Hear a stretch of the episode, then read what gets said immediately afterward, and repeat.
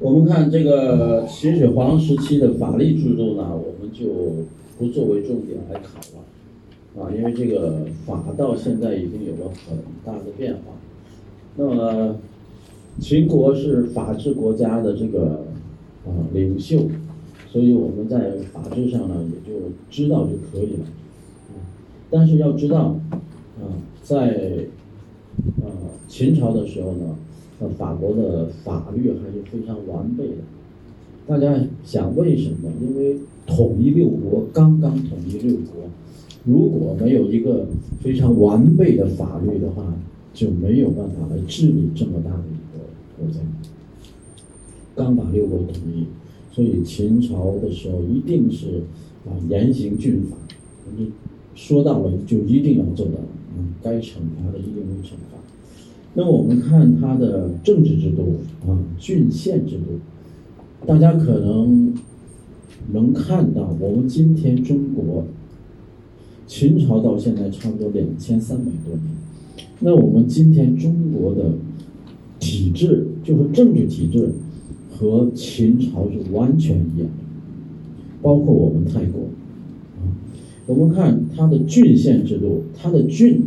实际上就是我们现在的省，啊，它的郡，郡就是我们现在的省，或者就是我们泰国的府，啊，因为我们泰国也是按照中国的这种啊行政的模式来建立的我们泰国的这个王国，所以我们泰国叫府，七十六个府，但是中国在，呃，在唐朝之后。或者是在明已经非常清楚了，就都是佛了，啊，但是中国的佛呢会比泰国的大，到了新中国之后，基本上就维持了清朝的佛，差不多是二十二十六个，二十六个佛。现在我们大家可能正在讲中国概况，中国概况呢肯定会讲到中国的。啊，行政体制。那么我们现在，如果你对秦朝的这个行政体制如果特别清楚的话，那么你对当前我们中国的啊行政体制，你就有了一个很清楚的啊这种线索。我们先看它的郡县制度。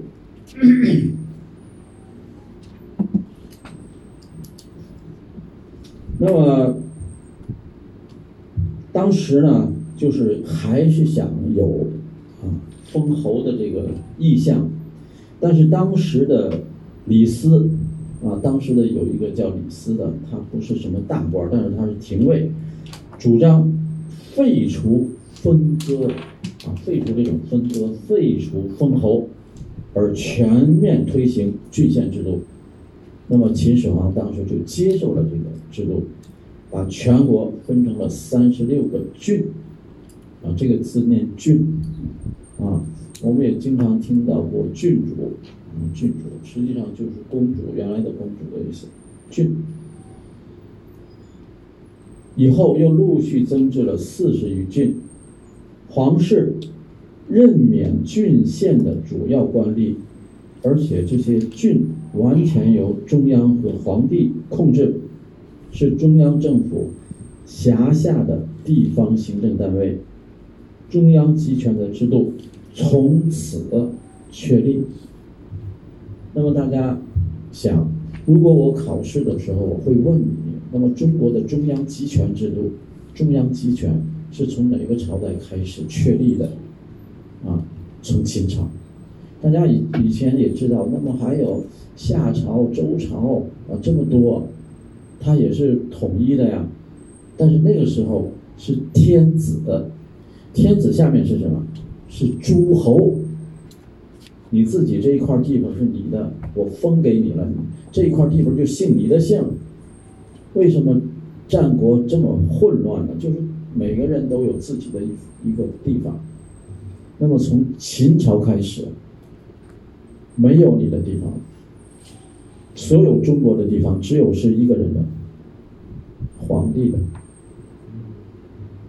是吧？那么从现在开始，我们就开始明白了，我们泰国现在所有的土地当然有你自己的，对不对？那么在以前，那都是人家皇帝的。什么叫皇帝？为什么你现在有你自己的土地？那是君主立宪的结果，那是皇帝答应把他的地怎么样卖给你。那么大家也知道，现在皇家还有土地，他说什么时候要，你就得什么时候给他。大家也知道，我们泰国的那个动物园还有吗？呃，为什么搬？皇帝的土地是吗？给你当动物园你就当，不给你拿走，对不对？这个也就是说，在秦始皇的时候就已经确立了这种，就是说，所有的国家你能在这儿活着，你就要感谢国王。泰国也一样啊，这泰国是谁的？对不对？那个现在不是红衣服、黄衣服了，现在白衣服、黑衣服了，对，是吧？那昨天我一来学校，怎么这么多警察在我们南岗培岗？来考试啊！我以为白衣服、黑衣服来。嗯。考什么试？巴尼亚图。不是。哦。警察。警察考试。我看怎么这么多警察跑到我们那？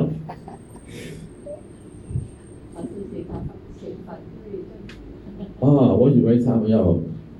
警察嘛，国家的机器，他是不会反对的，对不对？但是我们现在的一些白衣服啊、黑衣服，啊他要反对。他真正的反对其实不是国家、皇帝，对吧？他要真正的民主。你在这个君主立宪的国家，你要民主，让他好好醒一醒，告诉你，快醒醒来！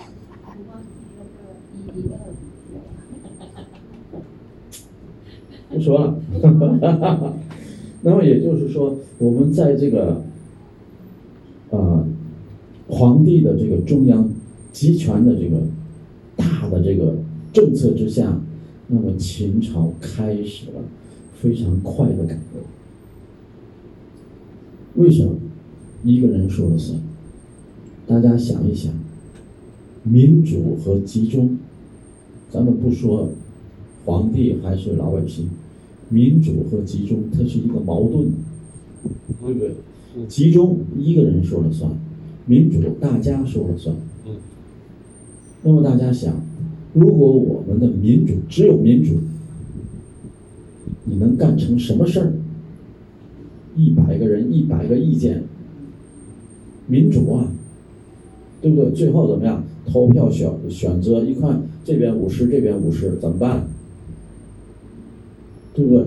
所以民主大家也要看是什么样的民主。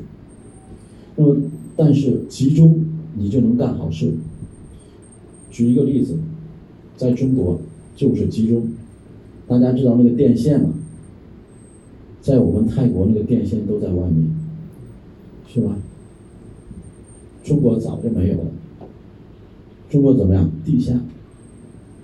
为什么政府一道命令，全部地下，是吧？有人说啊，民主不不不，没一个集中，说一句话就要动。泰国也想，中国有很多的企业想，哎，我们泰国这个电线太乱了，我们帮你把它弄到地下去。泰国说你帮不了，为什么？因为这个地方动不了。为什么这个地是姓李的，那个地是姓王的，怎么跑啊？没办法，所以我们现在泰国的电线就这么多年还在，就跟蜘蛛网一样。为什么？土地私有。大家也知道，中国的公路、铁路非常的发达，非常直的。为什么？当然不是太直。那个高速公路不可能是直的，都是弯的。为什么？怕开车的睡着了。这个我不知道，大家知道不知道？因为我那个女儿是搞这个投资的，高速公路投资。后来我就问她，我说是这高速公路怎么弄得弯弯曲曲的？她说你懂什么？高速公路没直的，为什么？直的司机睡着了，你想他直的，他咚咚咚咚困了就，他让你有弯，你得呃呃，你就不睡着了。所以他就特意的会设计几个弯路出来，啊，他不可能就直了。但是中国它会有，只要这个命令一下来，所有的老百姓一定会拆迁。泰国动不了，泰国铁到这儿，我就不搬，怎么样？你不搬，我不让你搬，走吧？为什么？私人，这是民主。所以我们说，民主有民主的好处，集中有集中的好处。那么，集中和民主怎么样？虽然是个矛盾，你也要知道，民主。是在集中下的民主，没有这个集中，你这个民主也说不出来。那么这个集中呢，一定是在民主之上提出来的集中，它代表了大家的利益，这才行。所以虽然是矛盾，但是它也是对立的统一，但是不能过，凡事不能过。中国是。太集中了啊！中国是太集中了。中国你想用个 Line 没有？你想用个 Facebook 没有？你还想自由？你还想乱说话？你说不了啊！你一说，人家看见，帮就给你抓走。所以在中国就比较集中，你乱说话根本就不可能，是吧？所以在泰国讲课还是比较好的。在中国不能讲课，除非有那个那个录像，谁敢讲？对不对？你你不承认不行啊，把给你放出来了，是不是你说的？是吧？在泰国可以不承认吗？没说啊，没说过，因为他没有那个。所以中国就表现，从什么地方来的？根就在秦朝，秦朝就开始了。皇帝那是最大的权力者。下面我们说了三公九卿是吧？三公让你记住，九卿我都不让你记，是吧？你一定要知道。那么三公九卿的制度就建立了皇帝是最大的权力者。那么底下就开始有郡，不是封侯，封侯是你们家全都有个权利。你死了，你爹这个侯爹死了，儿子又是侯，就跟皇一个小皇帝一样，就小的王国一样。现在怎么样？去掉，都是郡，都是府。这个府的长官、府长怎么样？你不行了，下去，换一个过来。你说，哎，我儿子当不可能，为什么？皇帝和三公九卿怎么样管着这些？你不行了，马上下去，怎么下来？都是上的，所以这个时候大家看，啊，大家看，那么皇帝的权力就大了，啊，皇帝的权力就大了。那么中央的这个集权制度呢，是从呃秦始皇二十八年啊，也就是公元前二一九啊，二一九确立的。做了一个义山碑，啊，大家可能要是学书法的，你就知道了。义山石刻是就是这个李斯写的，嗯，从此不仅确立了中央集权，而且确立了秦朝的文字，全国的文字统一，就是李斯写的小篆。义山石刻就义山碑。大家可以看一看，非常的漂亮。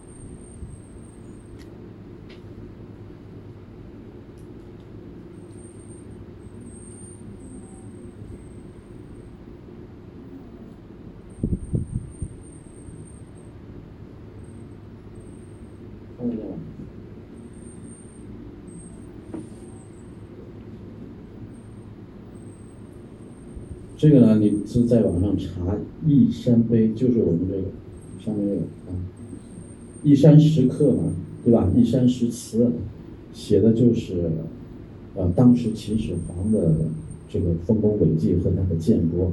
这个从这个“一山碑”上呢，你还可以找到它的原文。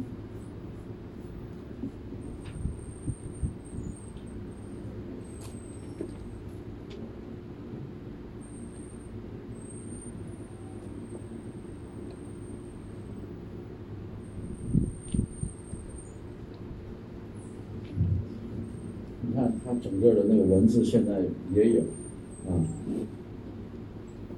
皇帝立国，啊，整个的文字都有。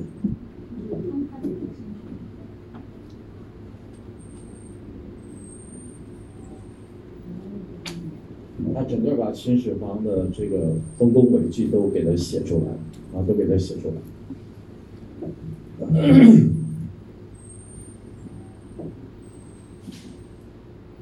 然后他在这个碑里头说的这个文字，我们从一山碑里也能找到。他说：“追念乱世，分土建邦，以开征理，乃今皇家一家天下，兵不复起。”就说现在的中国呢，就是秦始皇一个人说了算，再也不会打仗，不会，嗯，不会兵不复起嘛，不会再打仗。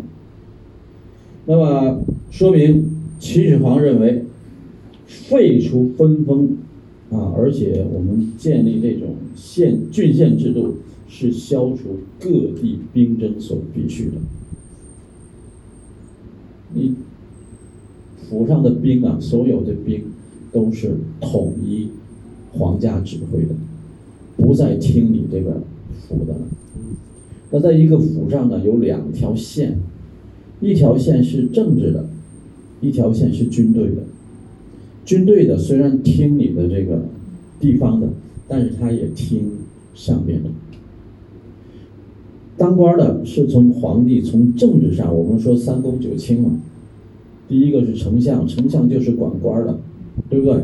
第二个是督察，就是管军队的司令，司令。那么剩下就是各个人事部门的啊官的安排。所以在政治上有一个。安排就是你当县长、郡长，还是县长，还是底下。那么在这个地方，在每一个郡里面还有部队，这个部队和你是平行的，有事跟你商量，有什么问题，军队该出了还出来。但是你有你的领导，他有他的领导。那么今天我们中国的军队也一样，一个是党的。政府的现在中国有三个，一个是党，共产党，就像我们的什么民主党啊，什么就党派；一个是党的，一个是政府的国家，一个是军队。啊，大家看，现在我们的习近平主席，你说是主席，你知道他是什么主席吗？对，主席。他是党的主席，国家主席。军委主席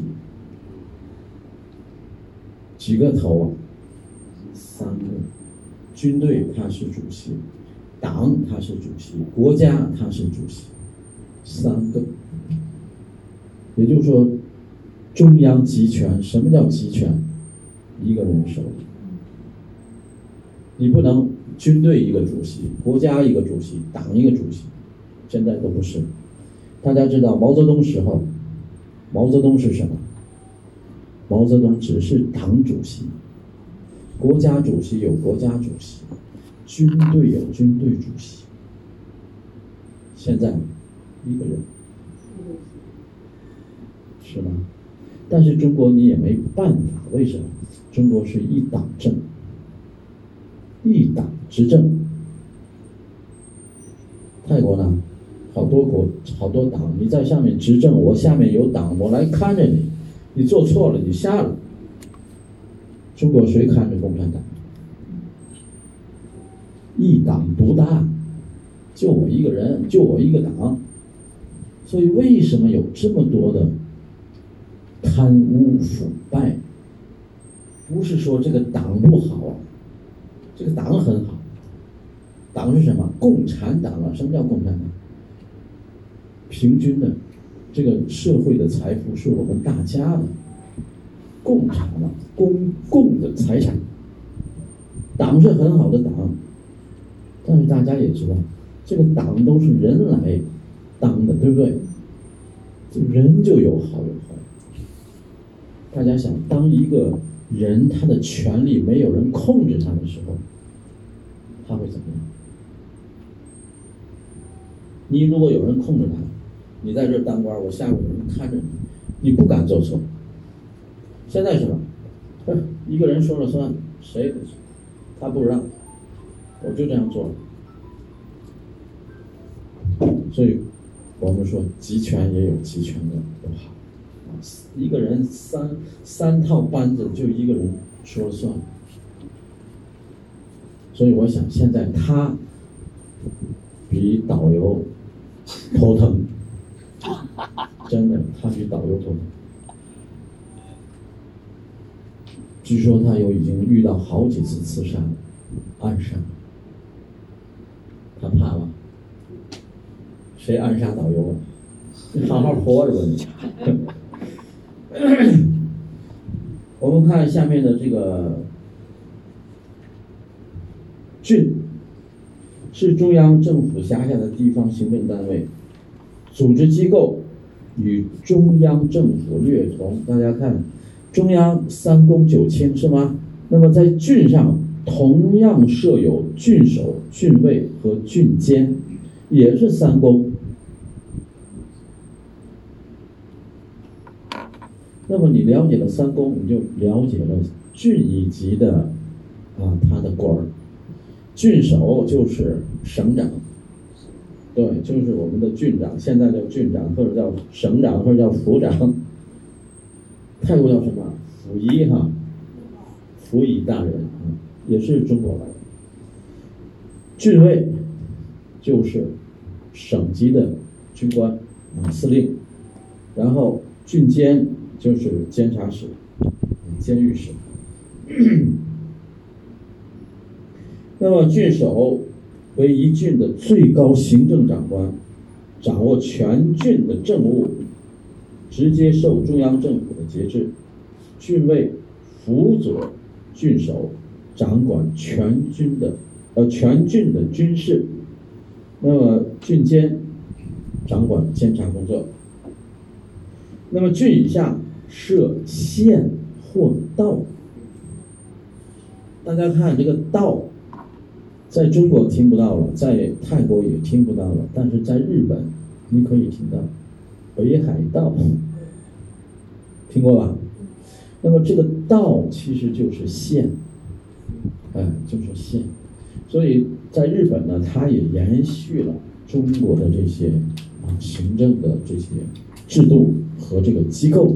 所以在日本，它就有的地方就称为道，这就是从秦朝来的。有的地方叫县，有的地方叫道。现在中国已经不叫道了。就叫县。大家也知道，中国现在除了郡和县之外，还有了一个称呼叫市。市，市场的市。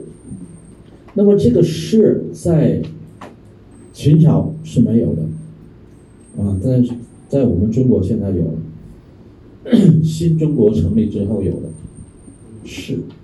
那么这个市呢？想给大家啊说一下，在中国的这个行政上呢，就今天，大家如果去学这个中国概况的话，应该知道，在中国有四个市和省是平级的，我们叫直辖市。什么叫直辖？就中央直接领导，中央直接领导要到郡郡县制嘛。你中央领导要领导省，省完了之后是市，市完了之后才是县，也就是在郡县制当中出来了一个省。郡县中间出来个省，呃市，但是呢，现在有四个市，四个市是跟省一样大的，北京、天津、上海、重庆，原来重庆还不是，就是三个，天津、北京、上海，现在重庆变成直辖市，为什么？薄熙来。老师，这个市怎么写？市场的市嘛。市场的市啊。嗯，当然啊。那么我们这样的市叫直辖市，那么天津市、北京市、上海市和重庆市，它的市长就是省长。就比如说，都，一样的。为什么？因为你一般的市长是在省长以下的，省完了是市，市完了是县，但是这四个市是平级的，和省平级。那么市、县、县底下，天津市的这个县长就是省其他省的市长。就这么，它这市就提高了一个格。本来是省、市、县，现在这个直辖市它就是市、县，县底下是什么？区，区，啊，还有区长，啊，中国现在还有区长。那么在农村还有啊乡长，啊，他这个单位你一定要知道。但是我们。最小的了，区就是最小的。那么下面还有小的，我们就可以不记了。像街道，它是，呃，比如说送八干，这是一个街，它就有一个街长，啊，街道。所以这个区是最小的了。啊，那么我们看，老师，城市是是是多大？城市？城市呢？我们看。除了那四个城市跟省是一边大的，那么其他的就是省下面再划市，市下面再划县，县下面再划乡。所以市的大小没有概念，只是来区分。下面的一级就是市，至于它大小多少没有，就像我们府一样，查清扫也是一个府，但是很小。对不对？那么你的呃清迈也是一个府，那么清迈呢也不大，对不对？其他的府可能会很大。那尤其是我们格隆泰这个市太大了，对不对？几乎泰国的三分之一的人口都在曼谷，所以我们中国人说，出了曼谷就是农村。知道吧？他们中国人就说，我们只要出了曼谷就农村了，曼谷还像个大城市，那么出了曼谷基本上就和中国的农村差不多。那么这个呢，我们考试的时候也不考，但是我们要考你郡县制，你要知道，也就是说在县郡一级，它也有三公，你也要知道这三公的权利和他们的范围。那么郡以下设县和道，县是秦朝统治机构中关键的一级组织，县是最关键的。为什么？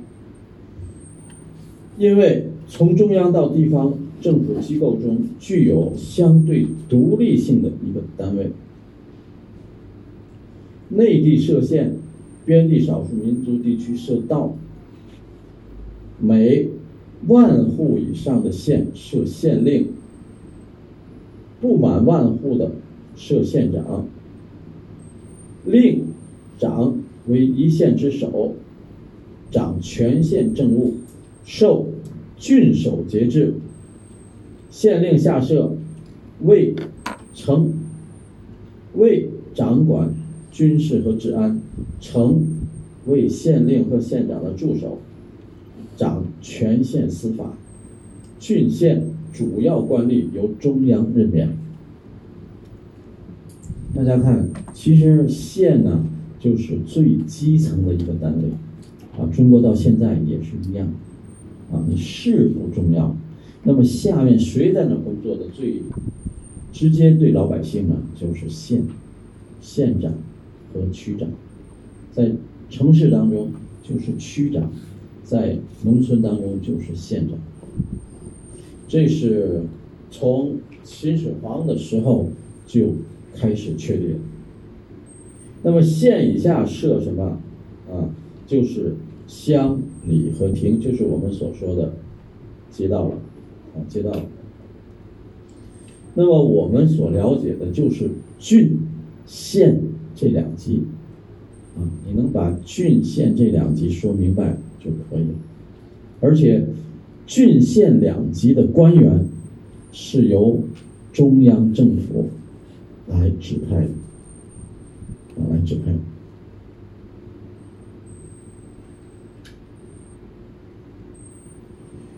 我们再看下面一页，秦朝创下的一套中央集权国家政治制度，在以后中国社会的历史中。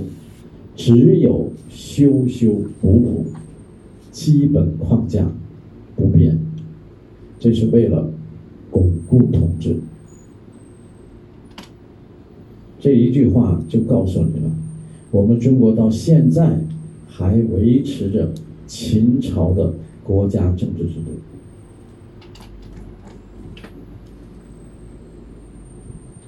基本框架没有变，最多的修修补补。啊，那么中国怎么样？现在还有一个啊，不是权力机构的权力机构叫人大，人民全国人民代表大会，还有一个政协，全国人民政治协商会议。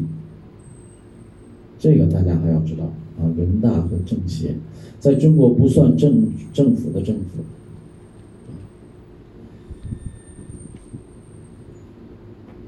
这个呢，不算政府的任务，算什么呢？民主啊，民主。我们这个呢，也简单给大家讲一下。这在秦朝的这种国家政治制度当中是没有的，在我们新中国有了。人民代表大会，就相当于我们泰国的选的那个那是什么？啊，什么代表啊？你也叫人民代表。那么这个呢？在中国呢，它就是各个行业、各个单位都会选出这种我们叫人大代表、人民代表大会的代表。那么你就作为什么？比如我是老师，那我就是要替教育来说话。那教育存在什么问题？那么这个是干什么的？那每年都会有人大这个会议的召开。就是这些人大代表会提一些现在的意见，来供这个政府来参考。军队有军队的代表，那么政府有政府的代表，呃，教育有教育代表，企业有企业的代表，商业各行各业都有代表，科学家。那么这些人在提意见、开会的时候提意见，这是第一个。第二个，他们呢？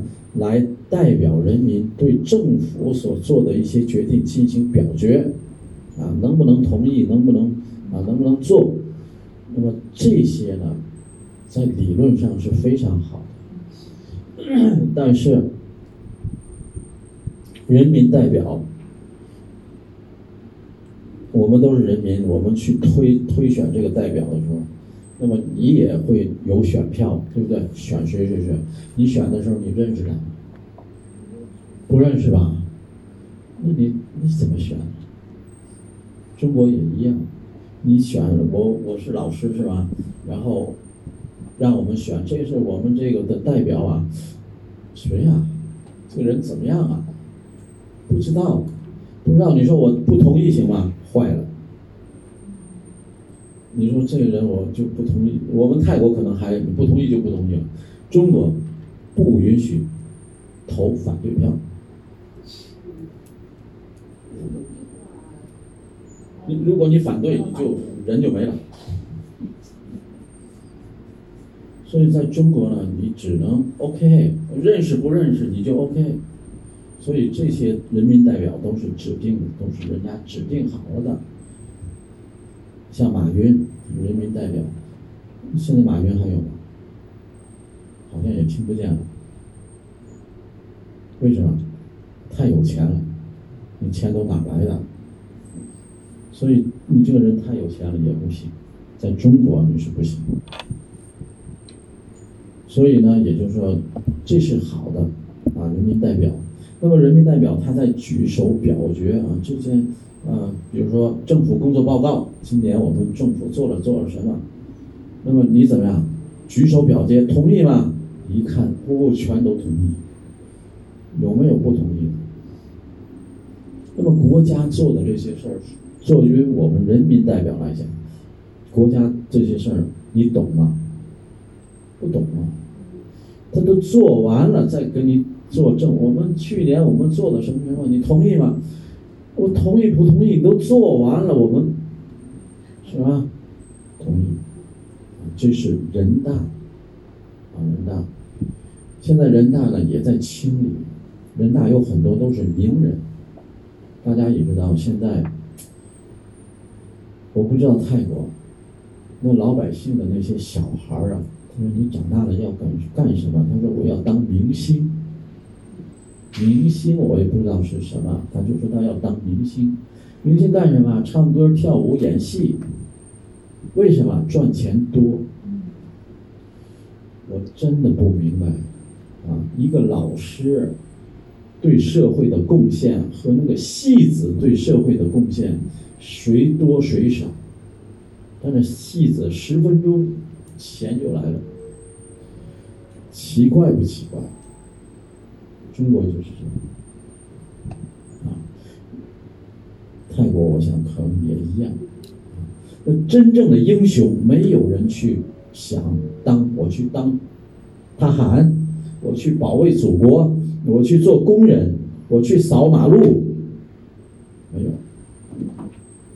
光靠戏子，如果大家想这个社会都是戏子的话，都是明星的话，全都呆呆了。为什么？马路也没人扫，汽车也没人开，天天都在那唱歌，全。全泰国的人都在那唱歌，不来学校没有人，老师没有老师，没有学生，他们都唱歌去了。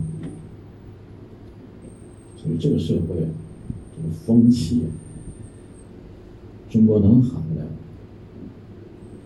那科学家研究那个火箭的、卫星的，没人知道，他对国家的贡献多大？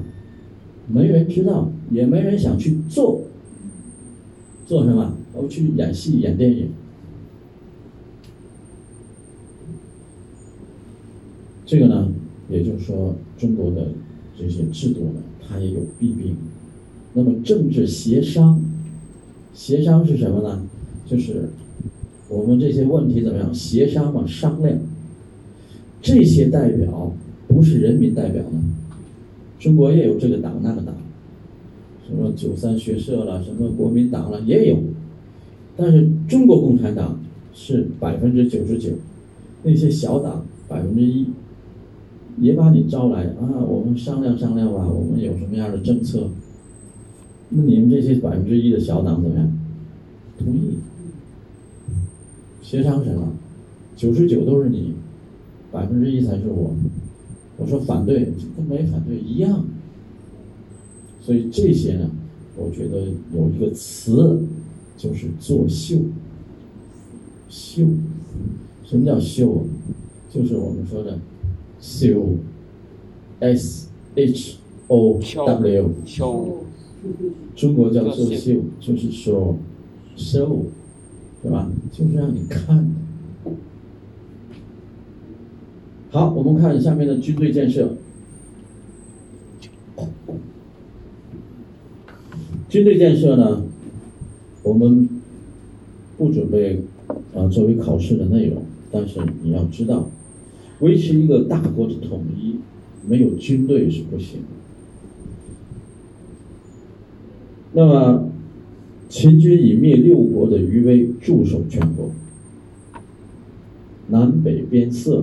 是屯兵的重点地区，啊，那么由一个军队呢来镇守秦国，秦制以铜虎符发兵，虎符呢，它是是一个老虎，铜做的老虎，我可以给大家看一下，是小小的。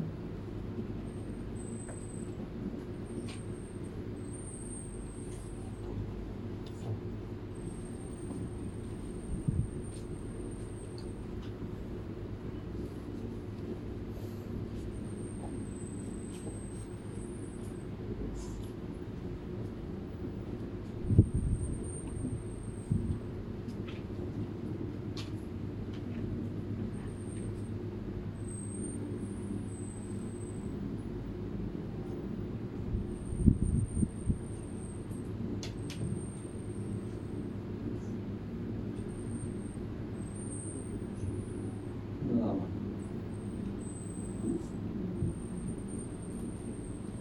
上面有字，啊，是一个老虎是吧？但这个老虎呢是分开的，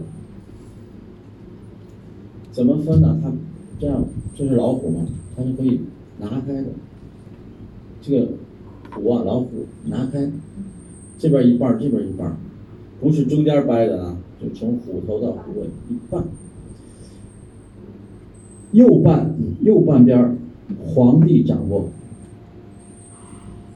一半一半，左半在领在那个军队的那个手里，左右合在一起，你才可以调动军队。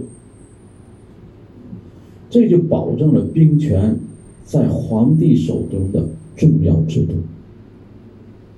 你虽然你是军队，但是你想调动军队，你拿一半调动不了，你得有皇帝那一半才行。皇帝也一样，你皇帝你说我指挥军队，你指挥不了，因为你只有一半，只有两个合在一起，你才能够调动军队。这样既保证了军队不不被皇帝所用，同时也保证了军队不能反对皇帝。大家知道军事政变了，那受不了。我们泰国是军事政变最频繁的国家，说政变就政变，啊，最长的一次十九年，我我特意去看泰国的历史，最长的十九年没政变，十九年也就二十年，然后四五年一次，然后十年一次，九年一次，泰国的军队应该让他学学秦始皇。皇帝手里得有一半兵符，你想你想政变政变不了。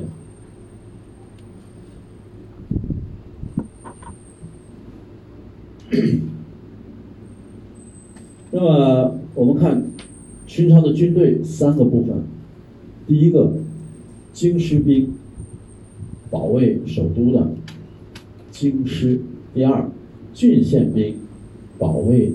啊，郡县的治安和啊突发事件。第三个，边防兵，这个部队是守卫在边界的啊，防止外来的敌人。那么任务不同，分三个系统啊，这个呢我们就不说了，你就知道齐国的军队分三个部分：保卫首都的，然后保卫郡。保卫县的，还有一个保卫全国的，明白了吧？啊，一说你就明白了。那时那时候有警察吗？没有。就说是警察，就是算一个军是吗？警察那个时候没有，警察这个东西，到后来就是因为有了特务，就是大明朝出现了这个东厂和内厂直接受皇帝指挥。所以慢慢就出现了警察。中国在古代是没有警察，只有司法，就是军队嘛，对不对？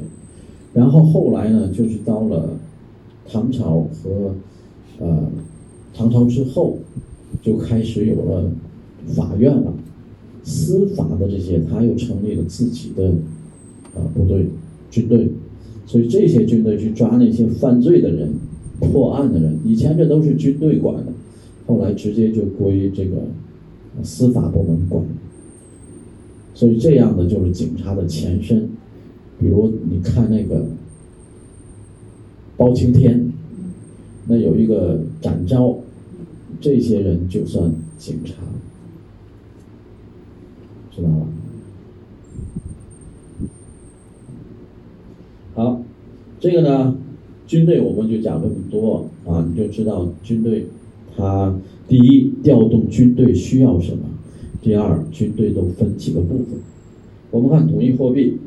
那么秦始皇呢，说句我们公道的话，那么每一个人都在骂秦始皇。中国所有的有知识的人都骂秦始皇，骂他的暴君嘛。最明显的就是有一件事，就是说他是焚书坑儒，啊，焚书坑儒。但是这个呢？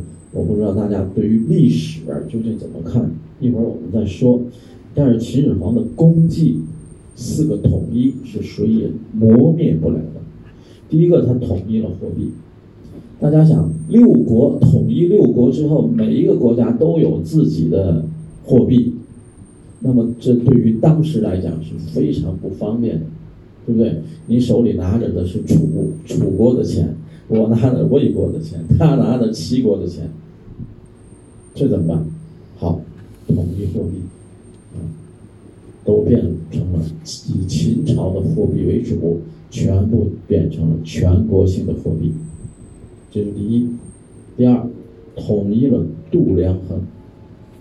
度量衡是什么？长度、重量啊，这些啊单位，大家也想，这些重要不重要？重要啊！你买东西，你说你不知道多重，你怎么买？对不对？长度你不知道这个长度，你怎么做？所以在当时秦始皇的时候，他就从一件事开始。大家也知道，我们现在开车，只要你那个型号对，开到哪里你也能配上件儿。中国古代不行，一家每一家都能自己做个车出来，对不对？车轮子啊，木头的，反正就是最简单的那种车。坏了怎么办？再重做一辆，这辆就丢了。但是到秦始皇的时候怎样？它变成了车同轨。什么叫同轨呀？大家也知道那轨道对不对？他把那个车的架子当中，就是两个轮子之间的距离固定下来。全国这个这个都是一样的，不管谁家做都是一样的。大家想，这样一样的车怎么样？修车好修了吧？对不对？反正都是一样的，拿起来就，所以当时就是啊，变成了啊，统一了度量。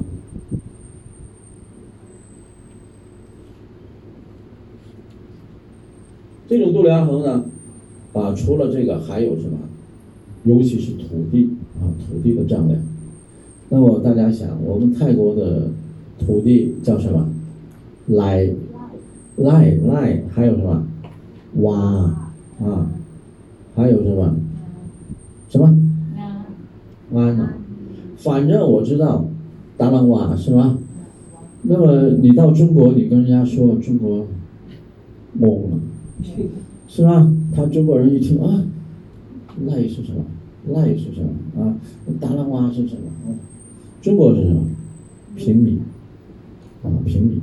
那么再大的是什么？中国古代叫亩，啊，一亩，然后有分，啊，这样都是从中国古代下来的，面积的单位、长度的单位、重量的单位。啊在秦朝都得到了统一，这是一个不小的功绩呀！这是在人民生活当中你少不了。那么除了这两个统一之外呢，统一了文字。大家想，当时的文字在小篆之前非常的混乱，啊，怎么样写的都有。一个“秋”字，秋天的“秋”字，写法不下十种。秋天的秋写法不下十种，现在怎么样？就一种，不用乱写。统一文字，统一货币，统一度量衡，最后一个统一了疆土，统一国家，疆土边疆。一些统一国家也一样，对不对？那这四个统一，作为秦始皇来讲，他做到了。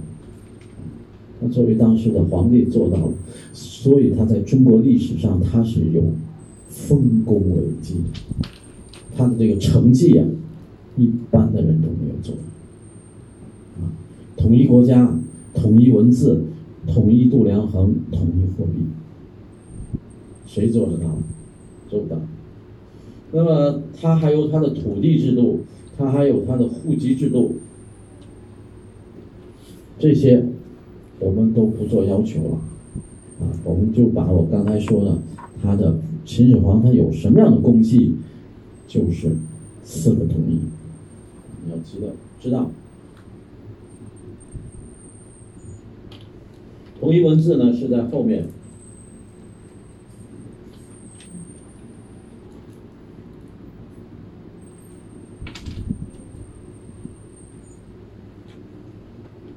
那么在秦始皇呢，他有他的政策，他在统一中国以后，他采取了什么样的经济政策呢？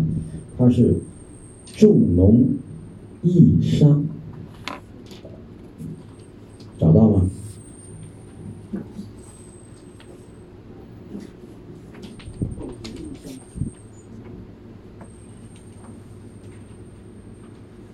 什么意思啊？重视种地，农民。控制商人，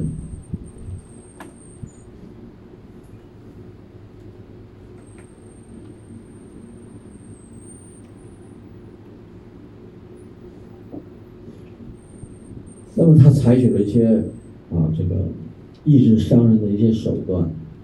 他种农呢，主要就是啊，鼓励人民去开发荒地。你开发了多少荒地，你可以免去多少多少的租金或者是税，啊，作为你啊开田的功劳。大家想一想，当时最主要的，对于人民生活最主要的不是钱，是粮食。如果一旦没有粮食，你有钱怎么样？你有钱买不到。所以在当时，秦朝是啊，主张重农的商人不是。那我们看下面盐铁国营，大家知道，在资源当中，在国家经济资源当中有两种，秦始皇是控制在国家手里的，一个是铁，一个是盐。大家知道盐吧？盐这种东西在中国古代是非常珍贵的。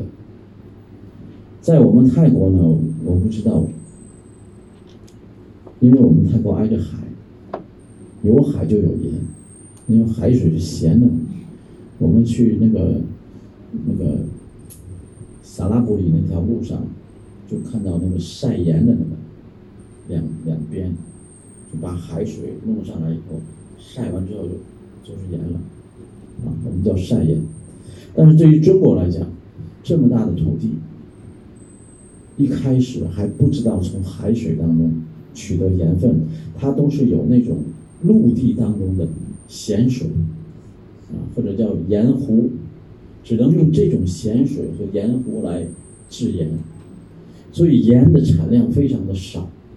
大家也知道，如果人吃东西没有盐，会怎么样？那还是那还是少数。第一，你没有力量，天天出汗了。如果你不吃盐，你就没力量，没没力量。因为你出的汗，大家也知道，你出汗是什么？咸的。所以你身体人的身体当中有很多的盐分在里面。中国当然不是像泰国那么热，如果泰国不吃盐的话就麻烦。我原来是吃吃盐吃的很少，来泰国三个月，脚肿了，脚啊肿了，三个月脚就肿了，我就不知道什么原因呢。我说，哎，我怎么突然这样？结果到医院一看，人家说，你那个身体当中的盐太少了。他在泰国你就出汗嘛，出的就比中国的多，然后你又吃的太清淡了，就盐分就少，你得喝那个盐水。我的天呐，后来就吃呃，就注意了嘛，就好了。不过来到中来到泰国时候，第一开始真的是出汗。就是觉得这个这里面在流啊，那个像那个水一样在流下来。现在不会了，刚一来的时候，我觉得哦，这脸上不会有，但是身上会有，身上一下就湿了，然后里面就觉得是在那个水在流下来。啊，也就是说，盐对于身体来讲，还有对于啊，就是非常重要。当时盐在中国的价格是非常高的，尤其在秦朝。还有什么？就是铁。大家也知道，在秦朝的时候是以青铜为主的，后来炼铁开始之后，那么取代了大量的青铜器，那么国家就把铁和盐不能私人做，国家做，掌握在国家手里，这样呢就避免了那种高价的垄断。比如你是做盐的，现在是非常需要盐，对吧？就卖的很贵，国家就在自己的手里不允许，啊，分配到，这是属于分配制的。那么你一个人获得多少盐，国家都有规定的，你不能买的多。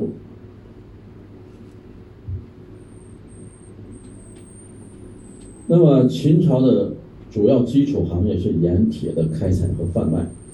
那秦朝令民间商人不得从事此类行业，而统一由国家行政官僚经营，负责全国各地的盐铁开采和出售。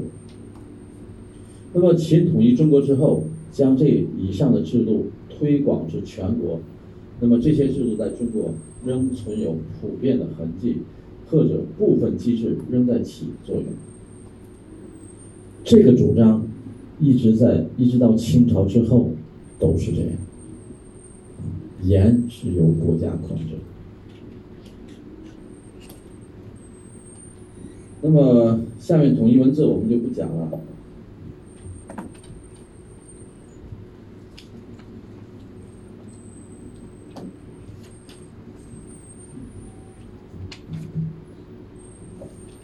那么我们讲一下。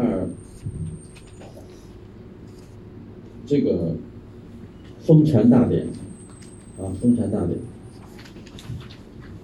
这个封禅大典呢，也是从秦始皇开始啊，秦始皇开始。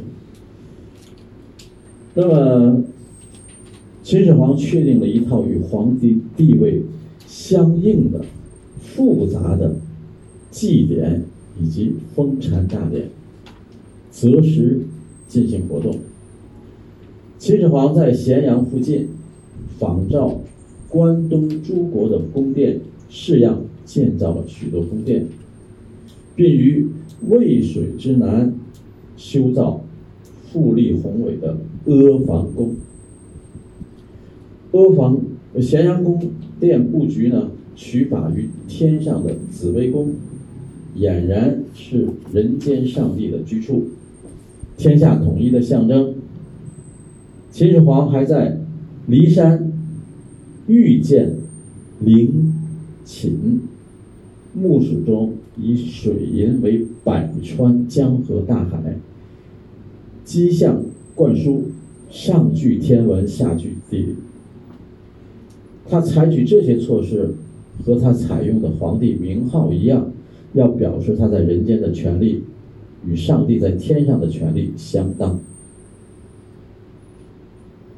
那么皇权的强化和神话郡县制的全面推行，就体现了专制皇权的官僚机构和各种制度的建立，法律的完备和统一，皇帝对军队控制和加强，对当时的统一都是不可缺的。那么我们看他的什么样的祭典和什么样的封禅？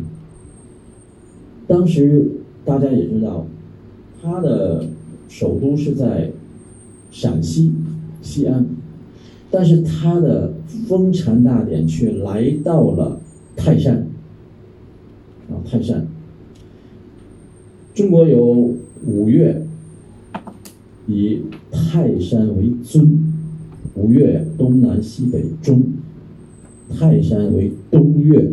大家也知道，从方位上来讲，东西南北啊，没有说西东南北，东西南北。也就是说，上来第一座山就是泰山。那么泰山海拔将近两千米，也就是说，在中原最高的山了，中原上最高的山。那么皇帝跑到这么高的山上去搞这个封禅。说什么，就说明自己是真龙天子。那么自己这个皇帝是谁给的呢？是天给的。那么他来到泰山顶上，说他距离天怎么样最近？那么大家知道为什么我们早晨在拜和尚的时候，你为什么要脱鞋？你为什么要光脚？学生和尚也光着脚，为什么？导游，中国人问你为什么你们都光着脚拜拜和尚？尊敬啊，没人知道，不可能吧？啊，尊敬，只是尊敬吗？那和尚也光着脚啊？也是，也是尊敬。他他是礼貌。他他是修修养的。好，这个呢，可能大家还真的不知道。这回告诉你呢，你好好问问别人，导游，你问别人，你看你拜和尚，你脱鞋什么意思啊？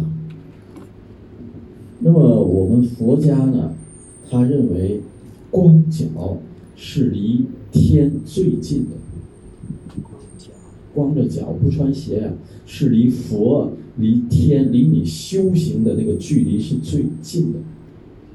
所以在早晨，和尚出来不能穿鞋，因为他是来接受施舍、接受供奉的。这时候他代表着佛，所以他不能穿鞋。那么我们怎么样？我们在送这些东西的时候，我们也要脱鞋，说明我们离这个怎么样？在他们播的时候，我们的心、我们的身体离佛是最近的。秦始皇他怎么看？中国人怎么看？我来到泰山顶上，我离天是最近。他和泰国人一比，他太愚蠢了。他把鞋脱了不就行了？对不对？当时我知道这以后，我觉得泰国人太聪明。就就早晨拜那儿，你看过了这一块儿，和尚也穿鞋，你也穿鞋。为什么？就是这你拜的是他们的时候，你就离佛是最近的，最虔诚的。不穿鞋，没有礼貌一说，礼貌。好，这个呢是关于佛教的。那么秦始皇他就来到了泰山。那么大家可能到泰山之后，秦始皇来到泰山，反而他有感觉，他觉得，杜甫有一句话，他说：“会当凌绝顶，一览众山小。”就是。我们每个人都一样，当你登得很高的时候，你会突然觉得自己的心胸怎么样？看得太远，是吧？看众山都是小矮下去的。你走到泰山中部，有一个很大的泰山石，上面写着两个字，很多的人不知道这两个字是什么。你看，你反正你也是学汉语的，对不对？导游，你的水平也挺高的。你看你认识不认识？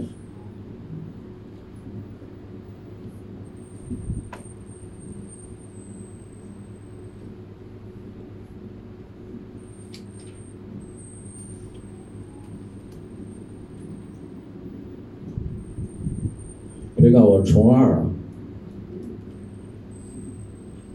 重二，很多人都说重二，中国人的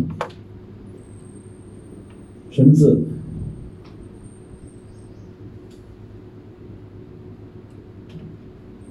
这个字非常大，在石头上。啊，走到泰山，这是泰山的一景，导游肯定要把你带到这儿来，啊，告诉你，什么字？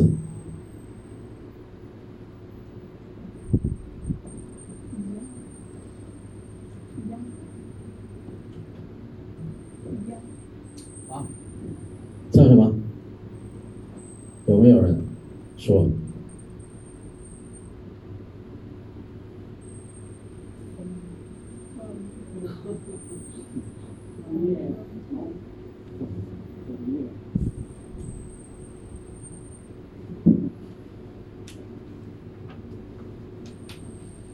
好，这两个字为什么都没有边儿啊？是风的中间一部分，是月的中间一部分，对吧？嗯。那么这个呢，有一个词，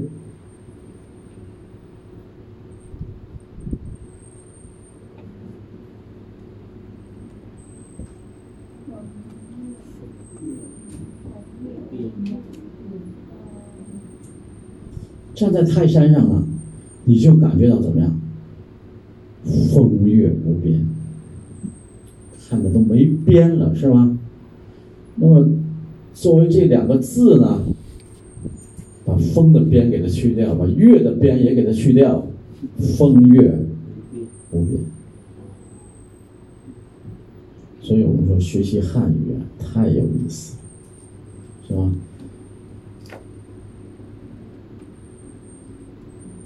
风月无边，你看，把风的边给它去了，月的边给它去了，谁认识？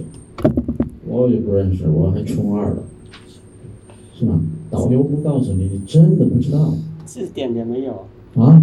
字典的查不到。呃不可能查到，他把风的边儿给去了，月的边儿去了，你能查到吗？对不对？不可能查到嘛，这本身它就是把边给去了，它就取这四个字叫风月无边。你如果不认识汉字的话，你怎么能体会到？是吧？把月的边砍掉，风的边砍下去，不行。为什么？风月无边了。大自然就是风的边，大自然就是月的边，还用写吗？不用了，写中间的就行了。那么秦始皇呢，就是来到这里来禅封自己的皇帝。那么从秦始皇开始，泰山就作为了历代皇帝加冕时候必到的一个地方。所以东岳也成为了啊中国这个山文化的最高峰。中国呢山多，水多，孔子说乐山乐水，是吧？那么这么多这么这么多的山，这么多的水，那么和封建的这些王朝和封建的皇帝有很大的关系。啊，很大的关系。下面我们就讲另外一个关于秦始皇一定要说的，就是焚书坑儒。咱们来到底看看秦始皇为什么焚书坑儒。秦始皇对外分裂割据的思想和政治倾向，啊，进行了斗争，啊，大家也知道分裂的思想和政治倾向。谁有分裂的思想？大家知道，统一了中国，谁有分裂的思想？谁呀、那六国的旧的国王啊，是吧？那些旧的那些大官儿啊，他们甘心吗？他们原来是什么？我是楚国的国王，皇帝，他是什么？都是皇帝呀、现在怎么样？还是皇帝吗？平民呢、真的是平民呢、对吧？只有秦朝啊，那他们是不是也要总在骂秦始皇啊？总是想恢复自己的地位。那么这些分裂思想和这些割据的思想，秦朝怎么样？那一定是格杀勿论。你只要想分裂秦国的话，一定要杀掉。所以当时的一些儒生、游士，希望复辟的贵族，割据局面，他们怎么？入则心非，出则相异。我们看这两句话啊，这些人心怀叵测，天天就想在那儿再当上皇帝，怎么样？入则心非，什么意思啊？这些人虽然都是老百姓，但有的怎么样？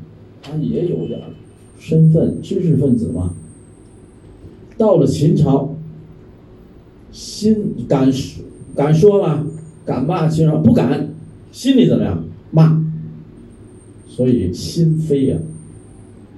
我们说口是心非，口里万岁万岁万万岁，心里怎么样？你还不死啊？真的，这些人怎么样？入则心非，出则相异。相，街边的那些小小胡同，啊，都不是大道。义怎样？亏呀！出去了，从啊秦始皇看不到的地方怎么样，就开始骂皇帝。义什么？他们能亏什么？对不对？他们心天天都想着我当皇帝，那他不骂秦始皇，所以他们出则心非，入呃出则相异，入则心非。那么秦始皇三十四年，太子师傅。太子师傅什么意思啊？秦始皇儿子的老师。啊，齐人淳，齐人齐人。啊，淳于越，这是齐国的人，在一次朝廷会议上提出恢复周朝的分封制，这是太子的老师。教皇帝的，呃，教那个太子的老师，他在啊一次宫廷会议上就说什么？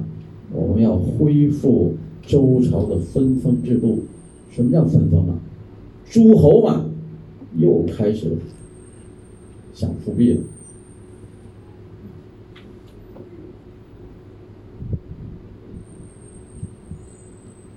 那么丞相李斯反对，啊。并提出措施。他说：“五辅佛何以相救哉？现在我们都统一中国了，而且也郡县制了，你不在这儿好好的帮助皇帝，你在那儿乱说什么？而且他就提出了什么措施呢？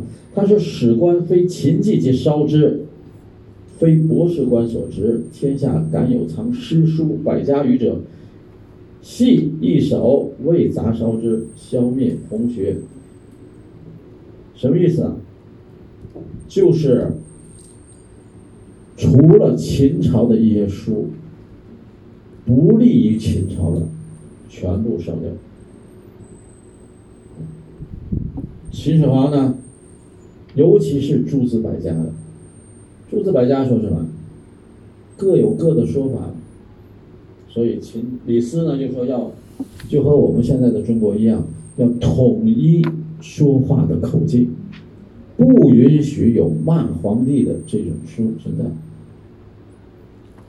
为什么烧书？因为秦始皇不允许有分裂国家的这种思想在。那么这些思想，他们为什么要烧诗、烧书、烧诸子百家呢？因为这些人口是心非的人，他们不说自己不愿意，他们说你秦始皇离那个孔子说的差的太远了。孔子怎么说，你秦始皇怎么做的？那？孔子不是说仁政仁爱吗？你秦始皇爱谁了？孟子说仁政啊，你秦始皇怎么样？不就是用这些来骂秦始皇吗？那么大家看，首先是这些人用这些书来搞分裂，那么秦始皇能允许吗？那么秦始皇说，那么除了有利于秦朝统一的书存在，其他不利于统一的书烧掉。但是秦始皇真正把这个书全部烧光吗？没有，因为秦朝它还有图书馆呢。那么所有的书，街道上买不到，但是你如果是真正有学问的，你到图书馆可以借到。所以秦始皇虽然是烧书，但是他并没有赶尽杀绝，只是把市面上那些对于秦始皇统一中国不利的书烧掉。你要想看这些《诗经》啊，你先想看这些诸子百家的书，秦国的图书馆里有，你来看。但是不允许你们在街头巷尾在那议论，不允许。出则心非，呃出则相异，不允许。所以秦始皇出于这样维护他的大统一，他就切掉了这些，啊，切掉这些书。那我们再看坑儒，大家知道秦始皇为什么烧书，就是为了统一中国，统一他的集权。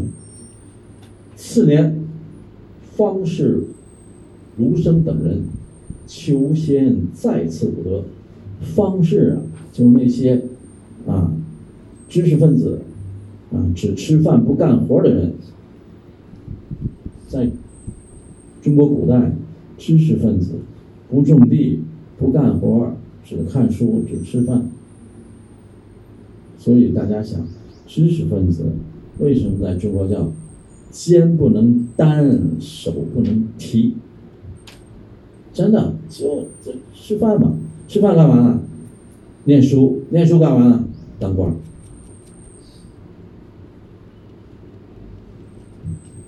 当时呢，求仙再次不得，为谁去求仙呢？为秦始皇。秦始皇想长生不老嘛，对？这个大家都知道。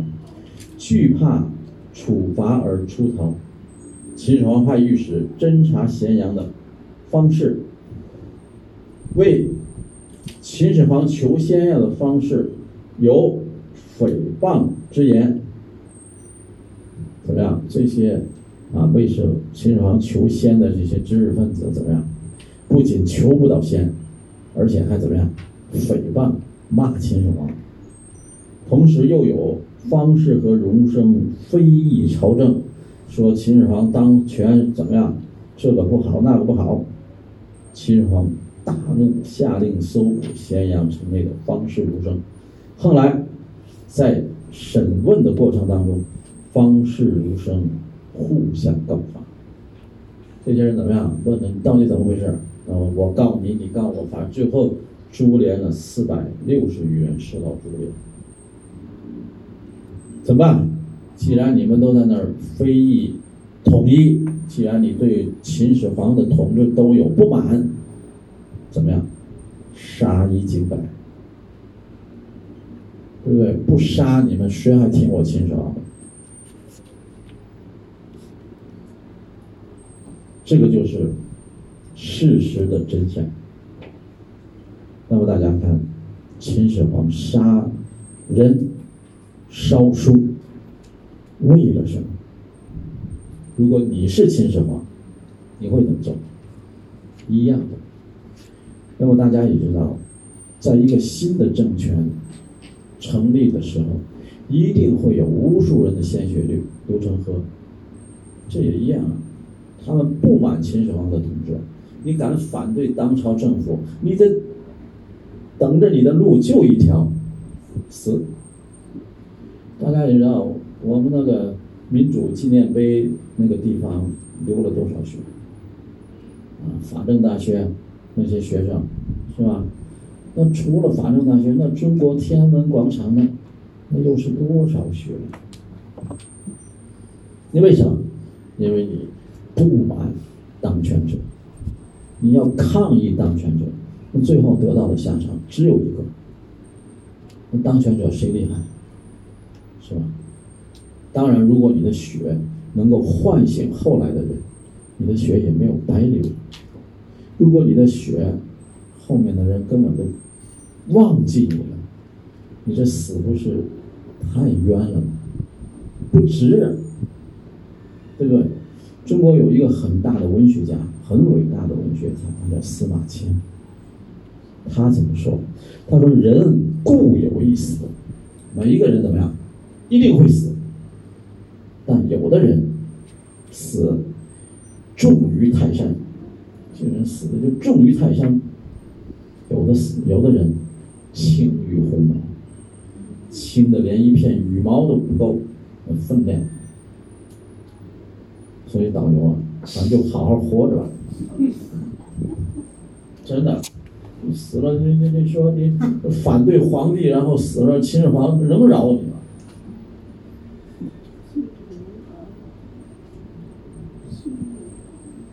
那么我们看呢，这个历史其实对秦始皇也是很公正的。那么焚书坑儒是秦朝为了国家政权安定统一所执行的政策，也是对当时中国文化的一次摧残。焚书政策针对当时的书册文物。只保留对民生以及执政所需的大量对秦政权无益的珍贵文献，从此失传。那么，春秋战国的百家言论在这段时期受到了严重的摧残。坑儒政策也是第一个被中国历史所记录的国家政权对知识分子大规模的逮捕行动。在早期封建社会的历史条件下。在统一与分裂激烈的斗争年代，秦始皇用焚书坑儒的手段来打击贵族政治的思想是可以理解的。但是，焚书坑儒的摧残文化以及极其野蛮的残暴的事，对于古文献的保存和学术的传授造成了极大的损失。这点呢，我觉得他不太客观。真正烧书的谁呀？项羽。那个他在攻破了秦朝之后，项羽在啊渭水的那个阿房宫啊点了一把火，这把火烧了三十天，宫殿整个烧毁。我刚才说了，图书馆里有的是这种文古籍书籍啊，都有。所烧的书只是市面上那些书，但是真正摧毁文化的应该是项羽，但是没有人说。所以有的时候历史的真相往往并不像像书上所说的那样。啊，大家也想，刚才我已经说了，如果谁来分裂这个国家，你要是这个国家啊，你只要是这个国家的人民。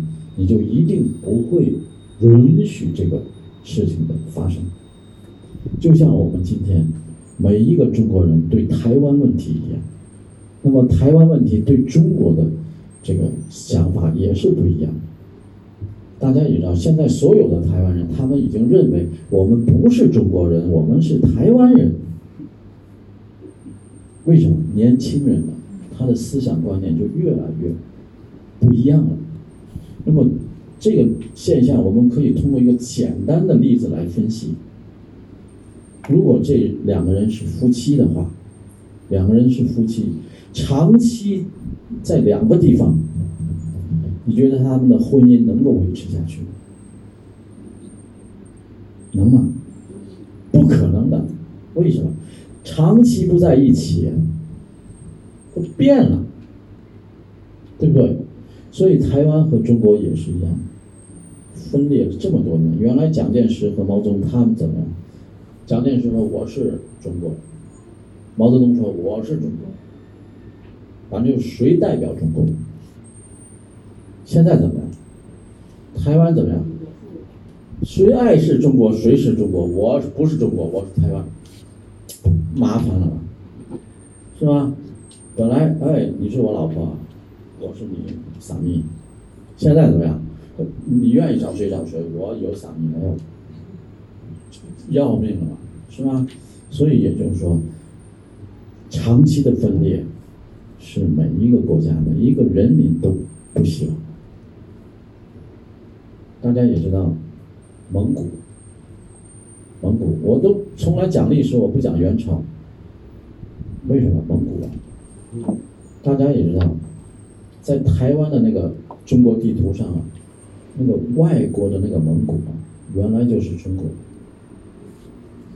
他是蒙族，也是我们中国的少数民族。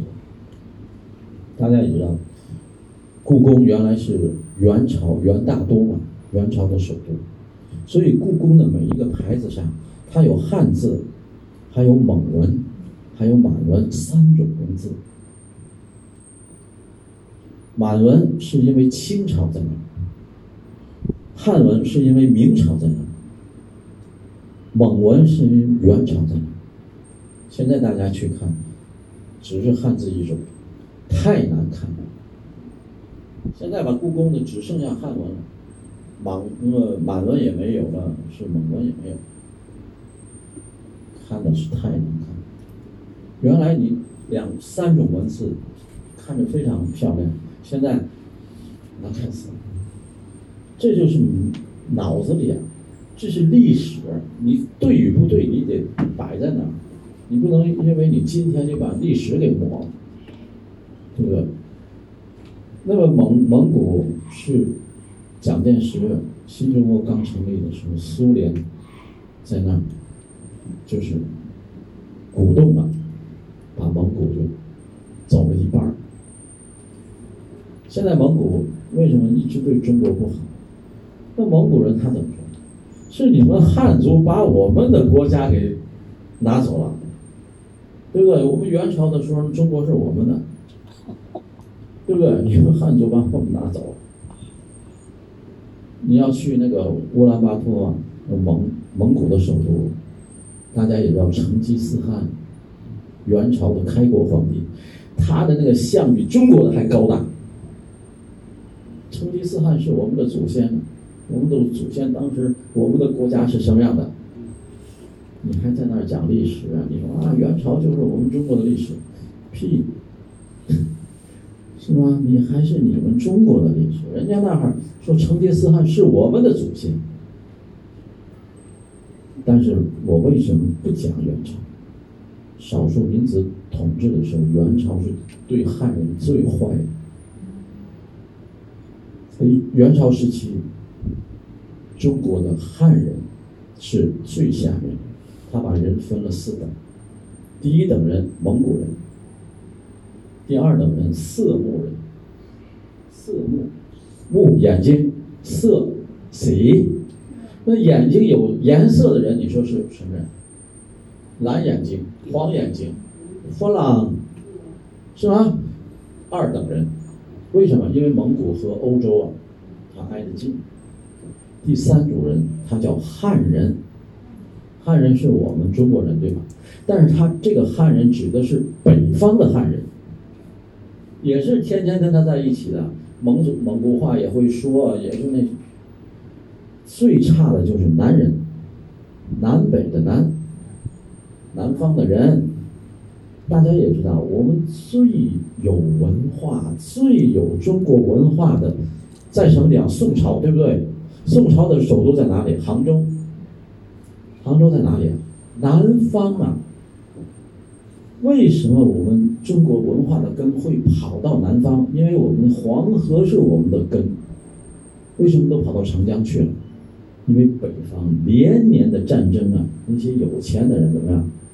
远离战争都跑了，所以南方才有中国的文化。举一个简单的例子，就是现在我们所说的汉语、普通话。真正的汉语就是潮州话，潮州话或者叫广东话。为什么？中国古代的音韵全在里面，八个声调，广东话九个声调。现在普通话几个？四个、五个，为什么？北京音为基础音，为标准音。北京音谁呀、少数民族啊，满族在那儿说话，他在那儿玩玩玩玩玩玩，这舌头卷卷的。啊，你去哪儿？我去那儿。啊，你去那儿干嘛？我去那儿敲花儿。那个满清的人呢、他说汉语都说不清楚，才留下了北京这个地。大家知道京剧吗？中国的国粹是吗？为什么？原来的京剧是南方叫昆曲，昆曲进到北京，他唱的戏慈禧听不懂，听不懂怎么办？就结合了北京的发音，把北京的一些话搁到这个京剧里面来，唱腔也有改变，就出现了北京的京和剧。京剧，据说现在京剧还是中国的国粹。如果大家知道历史的话，什么国粹呀？不就是让慈禧听懂吗？不就是让那些蛮子听懂吗？所以我们说的牛啊和京剧啊完全不是一回事。我们说的牛是南方的京剧。大家如果用潮州话来读古诗，那才真正是古诗。你用普通话还在那背古诗，中央电视台还在那，那小孩在那，当时就关了看。不是没有历史的人，但是大家也想，就这些历史，如果每一个人都不知道，那些老的人都死掉了，最后中国人怎么样？啊，我们北京人那才是啊普通话标准。呸！我是天津人啊，我不会说潮州话，但是我的老师，我在学古音韵学的时候，我的老师说，你就好好的学习潮州话，那是语言的化石。化石啊，大家知道什么叫化石吗？那个动物啊，刻在那石头上啊，几万年都不变。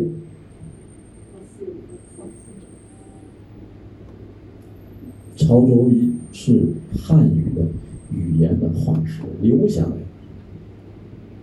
我在担心呢，有朝一日我们的潮州人也不会潮州话，我们的广东人也不会广东话，就会这个普通话，还在那背唐诗啊，劝他睡觉吧。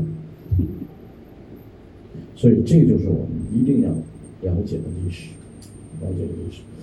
好，给大家说的那个这个分数坑儒，后面呢还有秦朝的丰功伟绩，我们就不说了，包括服装啊、道德教育。那么我们所讲的秦朝所讲的都给大家说了，讲的我们就考，不讲的你连看你也不用看。OK，所以我们在最后我们就不说，哎，我们重点在哪呢？重点都说完了。好，今天就给大家讲到这儿，希望大家呢对中国的历史感兴趣啊，都来听。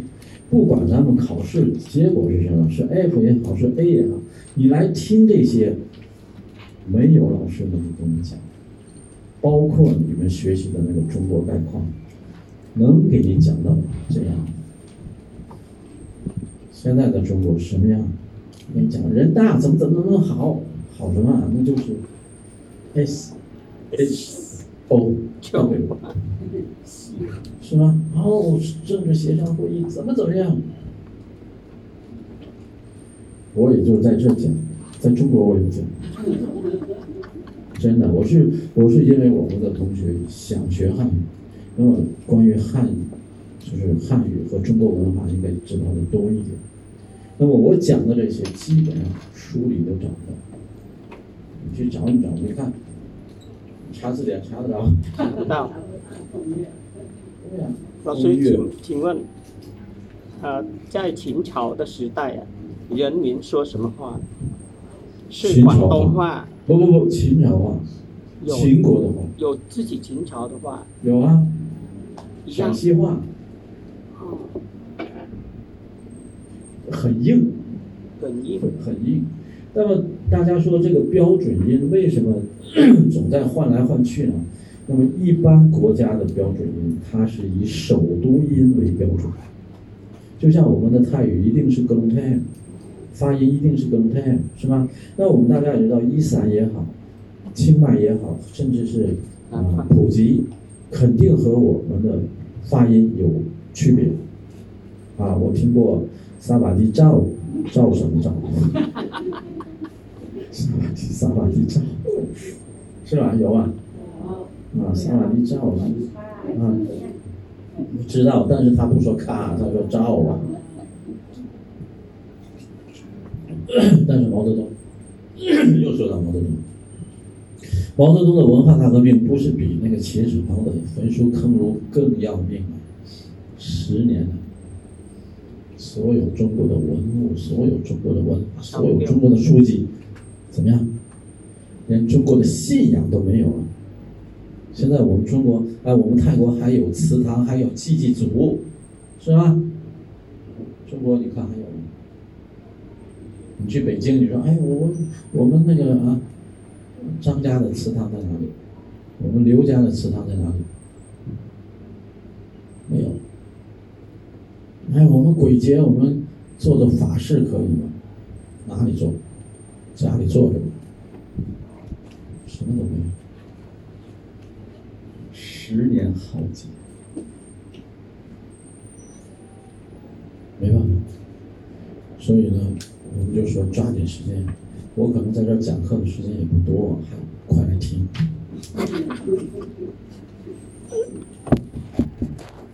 下课。谢谢。